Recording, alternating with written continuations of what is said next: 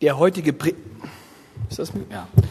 Der heutige Predigtext ist aus dem ersten Korintherbrief, Kapitel 3, die Verse 6 bis 17. Er spielt vor dem Hintergrund von Streitereien und Eifersüchteleien in der Gemeinde in Korinth und Paulus macht hier klar, dass das, worauf es ankommt, das Fundament Jesus Christus ist. Das allein. Meine Aufgabe bestand darin, den Samen in eure Herzen zu pflanzen und Apollos hat ihn bewässert. Aber er war Gott, nicht wir, der ihn wachsen ließ. Wichtig ist nicht der, der pflanzt oder bewässert, wichtig ist Gott, denn er lässt den Samen wachsen. Derjenige, der pflanzt und derjenige, der bewässert. Beide arbeiten zusammen auf dasselbe Ziel hin. Belohnt aber wird jeder für sich entsprechend seiner Arbeit. Wir arbeiten Hand in Hand an derselben Sache als Menschen, die zu Gott gehören. Ihr seid Gottes Acker, sein Bauwerk, nicht unseres. Aufgrund der besonderen Gnade, die Gott mir schenkte, habe ich als weiser Bauherr das Fundament gelegt. Nun bauen andere darauf auf.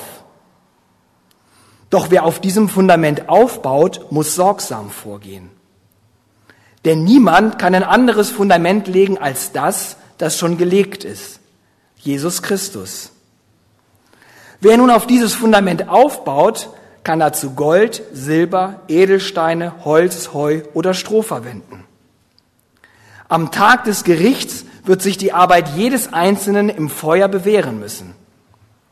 Das Feuer wird zeigen, von welcher Qualität das Bauwerk ist. Wenn es dem Feuer standhält, wird der, der es gebaut hat, Lohn empfangen. Doch wenn sein Werk verbrennt, wird er einen schmerzlichen Verlust erleiden. Er selbst wird zwar gerettet werden, aber nur wie einer, der mit Mühe und Not einem Feuer entkommt. Erkennt ihr denn nicht, dass ihr der Tempel Gottes seid und dass der Geist Gottes in euch wohnt? Gott wird jeden ins Verderben stürzen, der diesen Tempel verdirbt. Denn Gottes Tempel ist heilig und ihr seid dieser Tempel. Ich möchte noch kurz beten. Himmlischer Vater, in diesem Predigtext wird ganz deutlich, dass du das Fundament bist. Und wo du das Fundament ist, wo du das Fundament bist, da ist kein Platz für Streitigkeiten, da ist nur Platz für Einigkeit in deinem Geist und in deinem Wort. Und wir bitten dich jetzt für Hans-Peter Pache, unseren Pastor, wenn er seine Predigt hält, dass du durch ihn zu uns sprichst und dass unsere Herzen auf sind, unsere Sinne auf sind und dass dein Wort, deine Weisheit und dein Geist direkt in uns Wurzeln schlägt. Amen.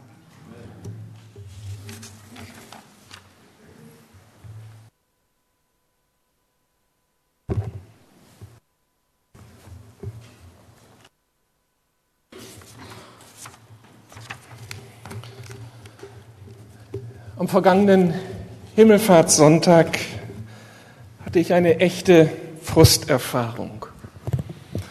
Zum ersten Mal hörte ich bewusst, dass der Himmelfahrtstag mittlerweile in Deutschland als Herrentag bezeichnet wird. Und das hörte ich aus dem Mund einer 60-jährigen Frau, die doch eigentlich wissen müsste, was Himmelfahrt ist. Mir war dieser Begriff Herrentag völlig neu. Vatertag, okay, aber jetzt sind wir beim Herrentag gelandet. Was für ein Abstieg. Himmelfahrt, Vatertag, Herrentag. Was kommt danach? Gendertag oder ich weiß nicht. Was ist nur mit Pfingsten? Auch hier gilt, dass über 50 Prozent der Deutschen nicht mehr wissen, was Pfingsten bedeutet. Für die meisten ist dieses Wochenende ja ein Wochenende, das einem einen schönen Kurzurlaub beschert. Auf die Bedeutung von Pfingsten angesprochen, gab es bei einer Umfrage sehr überraschende Antworten. Pfingsten, ist das nicht der Tag, an dem der Heilige Geist zum Himmel fuhr? Oder Pfingsten, ist das nicht der Tag, an dem Maria zum Himmel fuhr? Oder noch schlimmer, Pfingsten, ist das nicht der Hochzeitstag Jesu? Merkwürdig, merkwürdig. Was geht da in den Köpfen der Deutschen vor? Aber diese Unwissenheit im Blick auf die christlichen Feiertage bestätigt ja nur einen Trend, einen Trend, der über Jahrtausende bereits in Gang ist. Der Mensch verliert Gott immer mehr aus dem Fokus und stellt sich selbst in den Mittelpunkt. Wachablösung seit Tausenden von Jahren Geistesgeschichte des Abendlandes. Man kann den ganzen, die ganze abendländische Geistesgeschichte unter diesem Trend anschauen, dass der Mensch sich immer mehr von Gott emanzipiert und sich immer mehr an die Stelle Gottes setzt. Vor 4000 Jahren etwa, da war Gott, der Himmel, noch das beherrschende Thema für den Menschen und der Mensch empfand sich als total abhängig von der anderen Seite, von der unsichtbaren Welt. Aber dann ist eben dieser Trend deutlich und er wird dann bewusst angeschoben in der Zeit der Renaissance und bekommt dann noch einmal einen Extraschub in der Zeit der Aufklärung. Gott wird abgeschafft. Und heute leben wir in einer Zeit, in der Gott einfach nur noch Konstruktion des Menschen ist. Und du kannst dir deinen Gott konstruieren, ich konstruiere mir meinen. Und Gott in seiner Größe ist nichts mehr. Aber alles ist konzentriert auf den Menschen. In diesen 4000 Jahren, wir könnten auch noch größere Zahlen nennen, gibt es genau in der Mitte vor 2000 Jahren einen Mann, der hat für sich etwas anderes entschieden. Der hat sich gegen diesen Trend gestellt. Ich weiß nicht, ob er ihn als gesellschaftlichen Trend wahrgenommen hat, aber er hat ihn als Wesenszug in seinem Herzen empfunden, offensichtlich. Und er hat formuliert, Johannes der Täufer in Johannes 3:30, ich, ich Mensch, muss immer weniger wichtig werden. Und Jesus, der Sohn Gottes, muss in meinem Leben immer mehr ins Zentrum rücken. Da hat schon jemand was gespürt von diesem Drang in uns, den Rollentausch herbeizuführen. Und er entschied sich, dagegen zu sein. Diese Vertauschung der Rollen, der Mensch rückt in den Vordergrund und Gott in den Hintergrund, ist nun selbst in der Ortsgemeinde, die Jesus feiert, eine Gefahr. Vielleicht nicht dogmatisch, theologisch, aber trotzdem so als Trend in unserem Herzen. Es beginnt damit, dass sich das Interesse, die Erwartung der Christen und Gemeindeglieder von Gott weg auf die Repräsentanten der Gemeinde oder auf die Mitglieder der Gemeinde, sprich auf die Menschen verlagert. Unsere Erwartung gilt nicht mehr Gott, sondern dem Menschen. So kommt man zum Gottesdienst, um einen bestimmten Prediger zu hören, um eine bestimmte Musikgruppe zu erleben oder um seine Freunde zu treffen. Aber Gott, Jesus, der Heilige Geist, das ist weniger wichtig. Dieser Trend, der lässt sich hier genau in unserem Predigtest festmachen. Wir schauen ja gerade diesen ersten Korintherbrief an, sind jetzt im dritten Kapitel angekommen und haben schon einigermaßen was verstanden von den Problemen in Korinth. Und da sagt eben Paulus hier in den ersten Versen drei bis vier vor unserem Abschnitt, wird euer Leben etwa vom Geist Gottes regiert, solange noch Rivalität und Streit unter euch herrschen? Beweist ein solches Verhalten nicht vielmehr, dass ihr euch nach dem richtet, was unter den Menschen üblich ist?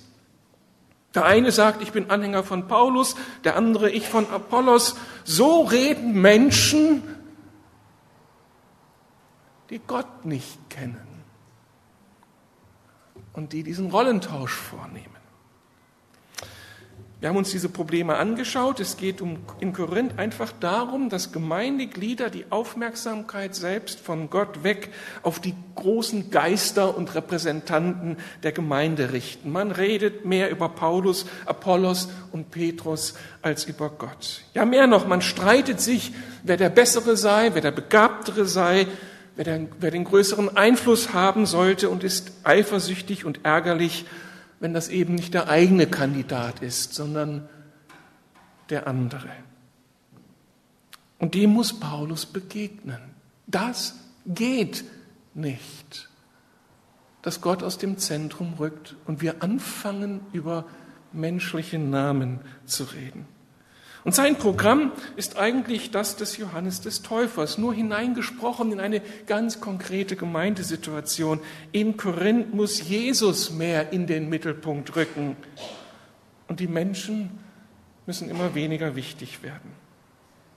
Und Paulus begründet das in unserem Text mit drei Argumentationslinien, wobei ich nur zwei heute Morgen thematisieren möchte.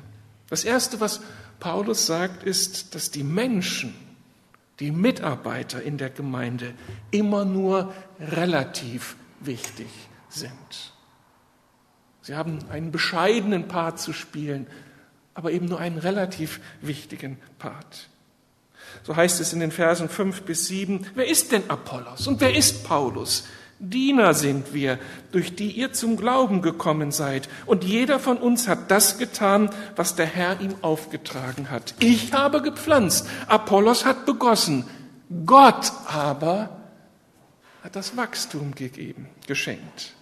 Auf wen kommt es nun, auf wen kommt es denn nun an? Doch nicht auf den, der pflanzt oder auf den, der begießt, sondern auf den, der das Wachstum schenkt auf Gott.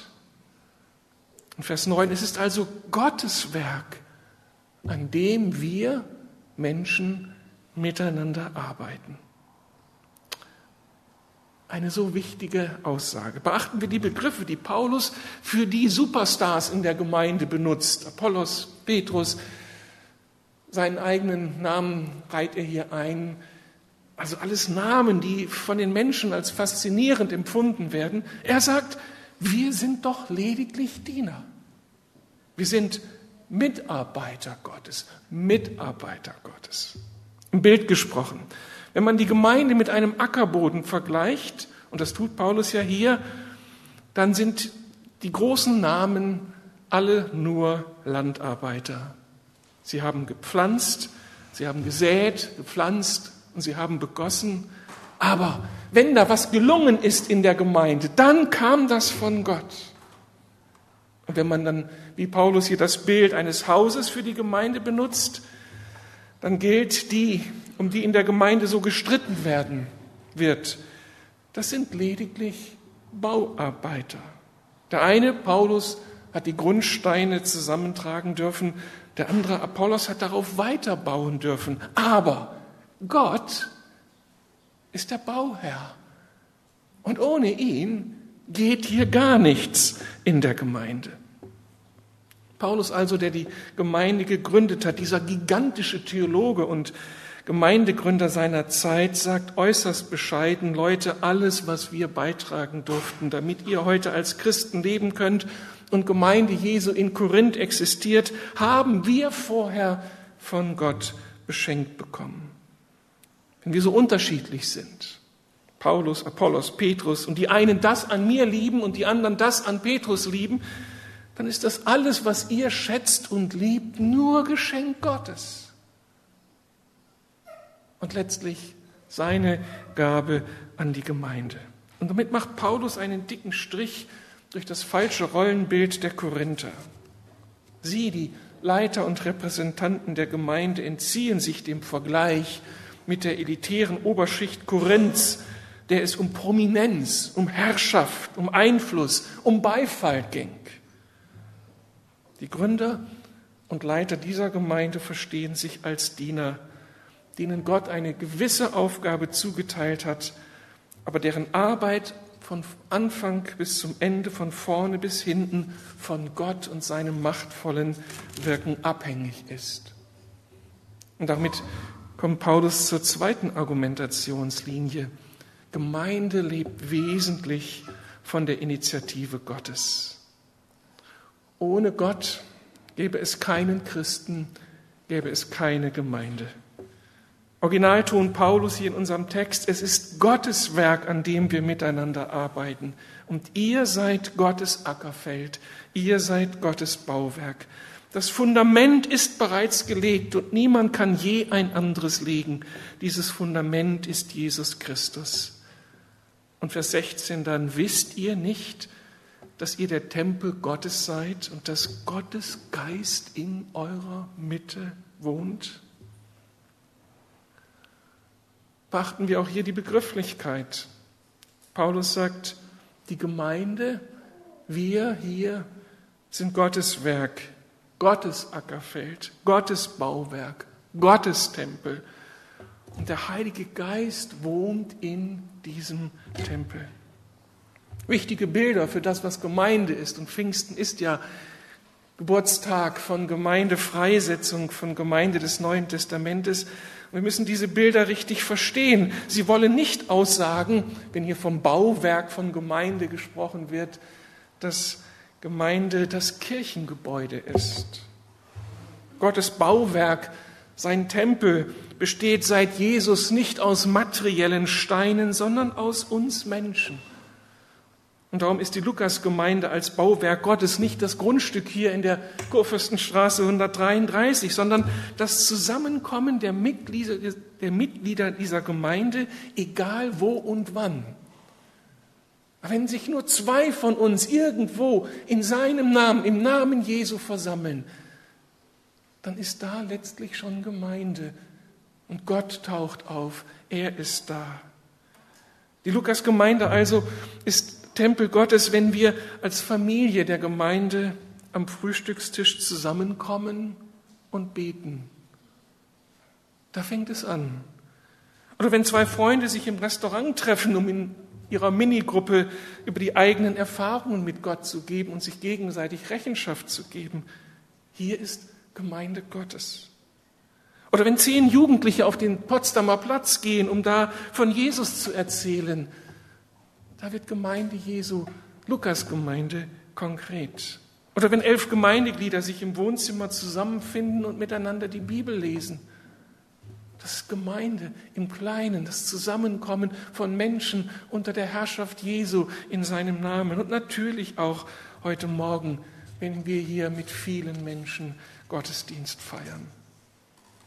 Der Punkt des Paulus ist, all das, was wir an Gemeinde als Segen erfahren, ist das Ergebnis von Gottes Initiative, sein Geschenk an uns. Wenn ich also jetzt als Pastor auf drei Jahrzehnte, über drei Jahrzehnte Gemeindeverantwortung hier am Ort zurückschauen darf und in diesen Jahren viel gelungen ist, dann darf ich mich von Herzen darüber freuen und darauf stolz sein. Aber die zentrale Wahrheit ist die, all das wurde möglich dadurch, dass Gott uns beauftragt und begabt hat und Segen zu unserem Dienst gegeben hat, zu meinem, zum Dienst der Ältesten, zum Dienst der zahlreichen Mitarbeiter. Er hat Gebeter gebraucht und er hat die Menschen gebraucht, die Finanzen gegeben hat. Gemeinde wurde möglich dadurch, dass Gott in uns wirksam war und uns gewürdigt hat, seine Mitarbeiter zu sein. Wenn Gott nicht Wachstum gegeben hätte, wenn Gott sich verweigert hätte, hätten wir uns abstrampeln können. Wir hätten vielleicht sogar was Repräsentatives hier erstellen können. Aber es wäre nicht Gemeinde unter dem Segen Gottes. Es hängt an ihm und seiner Initiative. Und darum gilt, wie in Korinth, muss auch in der Lukas-Gemeinde Gott selbst muss Jesus, muss der Heilige Geist im Mittelpunkt stehen und nicht irgendein Mensch und wenn er noch so begabt ist. Wir feiern heute Morgen nicht uns, sondern wir feiern ihn, unseren herrlichen Heiland und Gott. Und wir erwarten nichts von Menschen, sondern wir erwarten alles von ihm. Oder? Gemeinde ist der Tempel Gottes und Gemeinde ist die Wohnstadt des Heiligen Geistes. Ist ein bisschen verwirrend, weil Paulus auf der einen Seite sagen kann, unser Leib ist ein Tempel des Heiligen Geistes. Und das ist ja eine unglaubliche Aussage. Und hier erweitert sich das Bild und er macht deutlich, auch Gemeinde Gottes ist so etwas wie ein Tempel des Heiligen Geistes. In der Gemeinde findet der Heilige Geist seine Wohnstatt. Wenn ich diese Aussagen auf mich wirken lasse, bewegt mich so ein Dreifaches für mich und für uns. Ich empfinde zuerst so etwas wie eine ehrfurchtsvolle Dankbarkeit dafür, dass ich zur Gemeinde gehören darf. Ehrfurchtsvolle Dankbarkeit. Auf dem eingetragenen Verein Lukasgemeinde e.V. liegt ein Adel, der unglaublich ist und der mit nichts zu vergleichen ist. Und die Mitgliedschaft in diesem Verein ist mit nichts anderem zu vergleichen. Nicht mit der Ehrenmitgliedschaft in einem Fußballverein. Und wenn es Borussia Dortmund wäre oder der FC Barcelona als die beste Fußballmannschaft der Welt.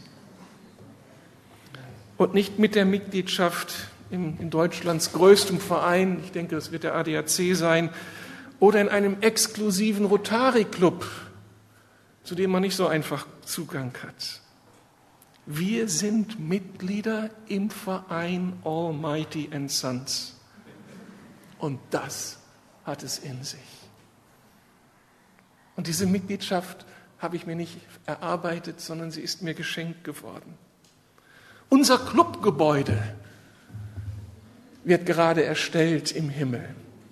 Jesus ist uns vorausgegangen zur Himmelfahrt um eine Wohnstadt für uns zu bereiten. Und ich sage euch, das wird ein Clubgelände sein vom Allerfeinsten. Überhaupt nicht vergleichbar mit dem, was so finanzstarke Clubs sich in dieser Welt an Oasen erstellen für ihre Mitglieder. Es wird das exklusivste und schönste Gelände dieser Welt sein, mit himmlischen Attributen. Und ich darf dazugehören. Das sollten wir einmal in den Gesprächsrunden, in den Hauskreisen thematisieren. Ist uns bewusst, welcher Adel darin besteht, dass wir Glieder der Gemeinde Gottes sein dürfen. Das sagt sich theologisch so, so locker. Wir sind Gemeinde Gottes, wir sind Bauwerk Gottes, wir sind Tempel Gottes. Aber was heißt das? Da könnte einem noch könnte man Gänsehaut bekommen. Wir müssten Gänsehaut bekommen. Und du darfst Mitglied in diesem Verein sein. Und Gott selbst ist der Eigner. Alles Anfang und Ende in diesem Verein. Was heißt das? Und wie können wir es verstehen und dann am Ende mit Leben füllen? Wie können wir das leben, wenn wir hier ins Haus kommen, das auch Haus Gottes ist? Aber wie leben wir es auch, wenn wir dann unterwegs sind und uns im Namen Jesu mit anderen treffen? Eine Konsequenz habe ich hier mir geschrieben und da hat mir Henning mit dem Lobpreis schon eine Vorlage gegeben. Eine Konsequenz könnte sein, dass wir uns als Lukas-Gemeinde noch einmal bewusster und entschiedener dafür entscheiden, dass wir hier Gott anbeten wollen. Was wäre das ein Traum und vielleicht auch Aufgabe aus diesem Gottesdienst, aus diesem Pfingstereignis heraus heute für die nächsten Monate, dass wir uns entscheiden, hier ist ein Ort, an dem wir Gott anbeten wollen und nur darum, weil er Gott ist und nicht, weil ich viel zu erzählen habe. Und dankbar bin für die Mitgliedschaft in diesem Verein. Jeder Gottesdienst die Chance zu sagen, Gott, es ist so ein Privileg, dass ich dazugehören darf. Es ist so unglaublich, dass du dich dieser Welt zuwendest und Gemeinde kreierst, deinen Verein hier, Almighty and Son, also Allmächtiger und Söhne. Das ist doch unglaublich. Wir ehren dich dafür. Ich will euch noch mal erinnern, einmal Woche, im Monat, den ersten Sonntag im Monat, haben wir einen Gottesdienst abends nur diesem Ziel gewidmet, unserem Gott Anbetung zu bringen. Und in diesem Gottesdienst ist der Mittelteil noch nicht mal voll besetzt. Das wäre Pflichtaufgabe für jedes Mitglied der Lukasgemeinde, einmal im Monat diesem Gott von ganzem Herzen zu danken, dass er Gemeinde kreiert hat und mich würdigt, dazugehören zu dürfen. Das Zweite ist, ich empfinde auch so etwas wie ein heiliges Erschrecken vor der Verantwortung, in dieser Gemeinde Gottes leben und mitarbeiten zu dürfen. Deutete Paulus an in einigen Versen. Ich kann jetzt hier nicht darauf zu sprechen kommen. Diesen Teil will ich heute Morgen auslassen aus Zeitgründen. Aber wir ahnen etwas davon, dass dieses Privileg, dieses Unglaubliche, ein Verein des lebendigen Gottes sein zu dürfen, dass das ja auch was mit mir macht. In den Psalmen lesen wir schon bei Paulus, wenn er an den, äh, von David, wenn er an den Tempel Gottes dachte, waren immer so zwei Züge in seinem Herzen. Vorfreude, Sehnsucht, diese schönen Gottesdienste zu schauen, aber auch immer ein heiliges Erschrecken vor dem großen, souveränen, allmächtigen Gott. Das ist dieses heilige Erschrecken. Herr, was heißt das denn für mich, wenn ich hierher komme? Wenn ich mit meinen Geschwistern unterwegs bin, wenn wir Gemeinde definieren und leben wollen, kann ich das mit der rechten, mit welcher richtigen inneren Haltung tue ich das? Wir werden jetzt als Gemeindeleitung am kommenden Wochenende zur Klausur sein und werden wieder fragen, wie wollen wir weitergehen als Gemeinde? Und eine logische Konsequenz daraus, dass hier Gemeinde Gottes ist, wäre, dass wir sagen, Gott, bitte rede du zu uns, dein Wille geschehe. Wir wollen Gemeinde nicht nutzen als Ort der Selbstverwirklichung, sondern was ist dir auf dem Herzen? Wir werden in den Hörmodus schalten. Geist Gottes, was hast du für uns als Gemeinde? Und bitte, bitte unterstützt uns dabei. Und dann das Dritte, ich empfinde so etwas wie eine gespannte Erwartung angesichts der Verheißung, dass Gemeinde immer auch Wohnstatt des Heiligen Geistes ist. Auf der einen Seite ist das ja unglaublich beruhigend. Der Heilige Geist wohnt in seiner Gemeinde. Das heißt, er ist also nicht nur Gast, der kommt und geht. Er wohnt hier. Das heißt, er bleibt hier. Er ist immer ansprechbar, fühlt sich immer zuständig. Wir müssen ihn nicht herbeiholen. Er ist nicht mal eben auswärts. Er ist immer da, wenn wir zusammenkommen und ihn suchen. Auf der anderen Seite ist er eben der Heilige Geist. Und dann wissen wir aus den Schilderungen dessen, was der Heilige Geist ist in der Bibel, dass er auch der unbequeme, dynamische Heilige Geist ist, der in seiner Gemeinde wohnt. Und als der hier bleibend Wohnende ist dieser dynamische Heilige Geist auch ständig der, der für Veränderung sorgt. Eines unserer Kinder ist immer dadurch aufgefallen, es wohnte mit uns, es hatte sein Zimmer, aber in diesem Zimmer gab es ständig Veränderungen. Alle 14 Tage wurde alles umgestellt der Schrank mal wieder dahin, das Bett mal wieder dahin und der Computer dahin. Nie war man sicher. Immer kam man rein und es war was Neues da. Er kam nicht zur Ruhe. Er war ständig in Bewegung. Unglaubliche Dynamik. Für ihn ein Fest und für andere eine Bedrohung. So ist dieser dynamische Heilige Geist der Wohnende und dann doch der ständig Verändernde. Für die einen ein Fest, und für die anderen eine Bedrohung. Aber er ist Chef. Und darum müssen wir verstehen, was ihm wichtig ist. Und müssen wir lernen, mit ihm in Bewegung zu sein, wenn er immer wieder neue Werkzeuge kreiert, wenn er immer wieder neue Lieder inspiriert und Menschen in Bewegung setzt mit immer wieder neuen Ideen, diese Welt zu erreichen mit dem Evangelium. Es ist der gute Heilige Geist, auch in seiner Dynamik. Alles in allem aber ist genau seine Wohnstatt hier in der Gemeinde so unglaublich ermutigend, denn es heißt doch, dass nicht wir Gemeinde mit Leben erfüllen müssen, sondern dass es der Heilige Geist tut, der hier wohnt. Er offenbart uns das, was auf dem Herzen Gottes ist. Das haben wir gerade vor, in der vorletzten Predigt gehört. Er, er kennt die Geheimnisse Gottes, die wir nicht kennen und er offenbart sie uns. Er offenbart uns das, was auf dem Herzen Gottes ist, legt uns die Schrift aus. Ohne ihn könnten wir sie nicht verstehen. Weist uns dabei ständig darauf hin, dafür ist er Spezialist, dass Christus hier das Fundament ist. Das ist sein erstes Thema. Dass wir als Gemeinde verstehen, Christus ist das Fundament und an dem orientieren wir uns. Er erklärt uns das Kreuz und die Auferstehung. Er spezifiziert unsere Berufung, die wir durch Gott empfangen haben und redet prophetisch zu uns, dass wir schnallen, wo es lang geht. Und ich hungere danach, da seine Stimme neu zu hören für die nächste Phase der Gemeinde. Und er ist es, der Menschen das Herz öffnet. Ich begreife neu, und das ist eine wichtige Auseinandersetzung in dieser Woche gewesen für mich selbst und meine Predigtarbeit. Ich kann nur aussäen und am nächsten Sonntag vielleicht noch mal begießen. Aber ich kann das Evangelium in eurem Herzen nicht wachsen lassen. Ich kann niemanden hier zu Jesus führen und ihn zum Glauben führen. Und ich kann niemanden hier wachsen lassen in der Gnade Gottes. Ich kann euch nur das Wort geben, mit allen Begrenzungen, die ich habe. Und er muss das Wachstum schenken. Wem gilt darum unsere Aufmerksamkeit?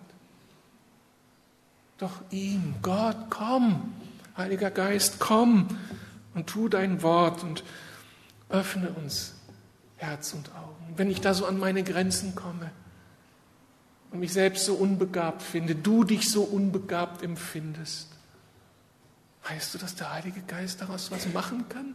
Erinnert euch an das Beispiel, das uns Regina Gassmann auf der Gemeindefreizeit erzählte, als sie als junge Christin einmal ihre Freundin mit in den Jugendkreis brachte, in der Hoffnung, dass die irgendwie entzündet wird und Christin wird. Und ausgerechnet in diesem Jugendkreis an diesem Abend sprach ein Mauerblümchen des Jugendkreises, machte zum allerersten Mal eine Andacht und machte das so verkehrt, so falsch, so problematisch, dass sie sich irgendwohin verkrochen hätte und gedacht hat, das war's jetzt für alle Zeit.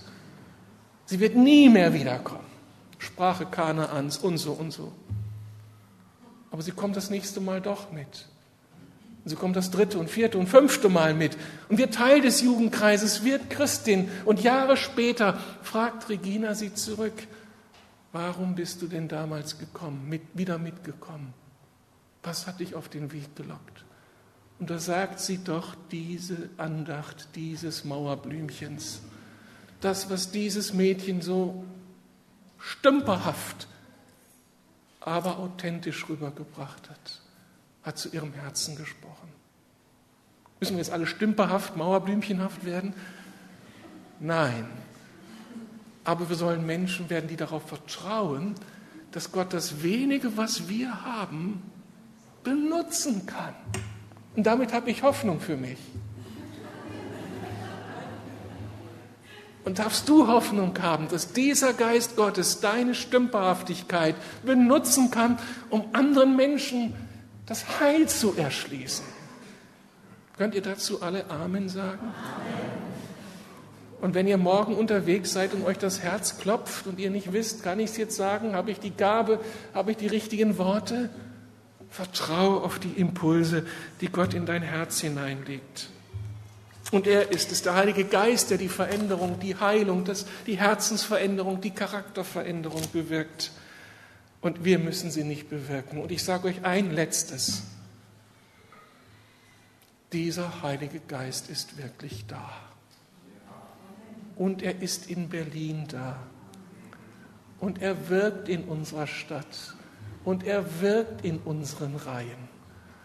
Und wenn wir in der Vergangenheit immer gedacht haben, er ist nicht da, es sind nur harte Böden, wir sind alleingelassen von Gott und der Welt. Gemeinde Jesu in Berlin hat kaum Zukunft. Er ist woanders und nicht mehr hier.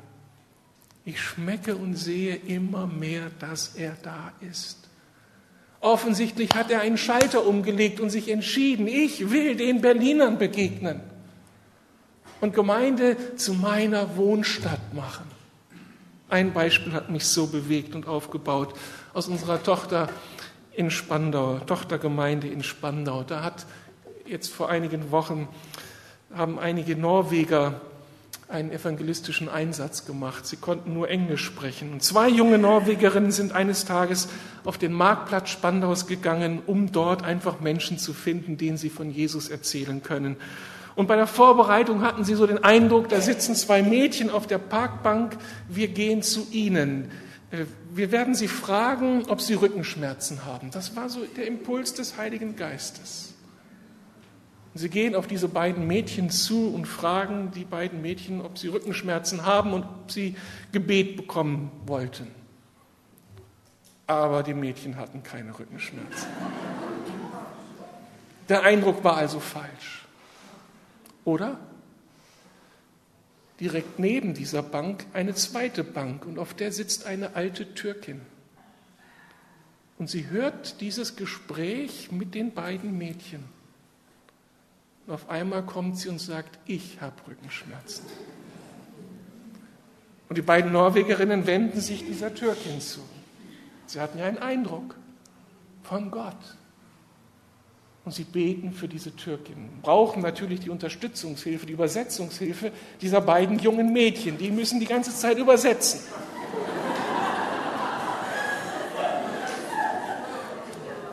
Und was geschieht? Unter dem Gebet der beiden jungen Christinnen wird diese Türkin von einem Augenblick zum anderen schmerzfrei. Aber die Geschichte ist noch nicht zu Ende. Die Frau ist ganz ergriffen und begeistert und fängt an zu telefonieren, ist gar nicht mehr ansprechbar. Aber diese beiden jungen Mädchen, die übersetzt haben und das miterlebt haben mit solchen Augen und Ohren, die haben jetzt tausend Fragen. Und jetzt unterhalten sie sich mit den beiden jungen Norwegerinnen über den Glauben und hören von der Gegenwart Jesu, von der Realität des Kreuzes und der Auferstehung. Und sind so bewegt, dass sie ein Übergabegebet sprechen und Jesus in ihr Leben bitten. Und während sie da so am Beten sind, hat sich auf der rechten Seite etwas ereignet an der Parkbank, denn da sind jetzt ganz viele andere Türken zusammen. Diese ältere Frau hat sofort ihre Familie angerufen, ihr müsst kommen, ich bin hier gerade gesund geworden. Und jetzt wollen sie was hören. Und jetzt müssen die beiden Norwegerinnen der türkischen Familie das Evangelium erklären und sie brauchen Übersetzungshilfe. Und sie sagen diesen beiden gerade Christen gewordenen jungen Menschen, könnt ihr ihnen das Evangelium erklären? Und so fangen die Mädchen an, den Türkinnen das und den Türken das zu erzählen, was sie gerade gelernt haben. Ist das nicht unglaublich?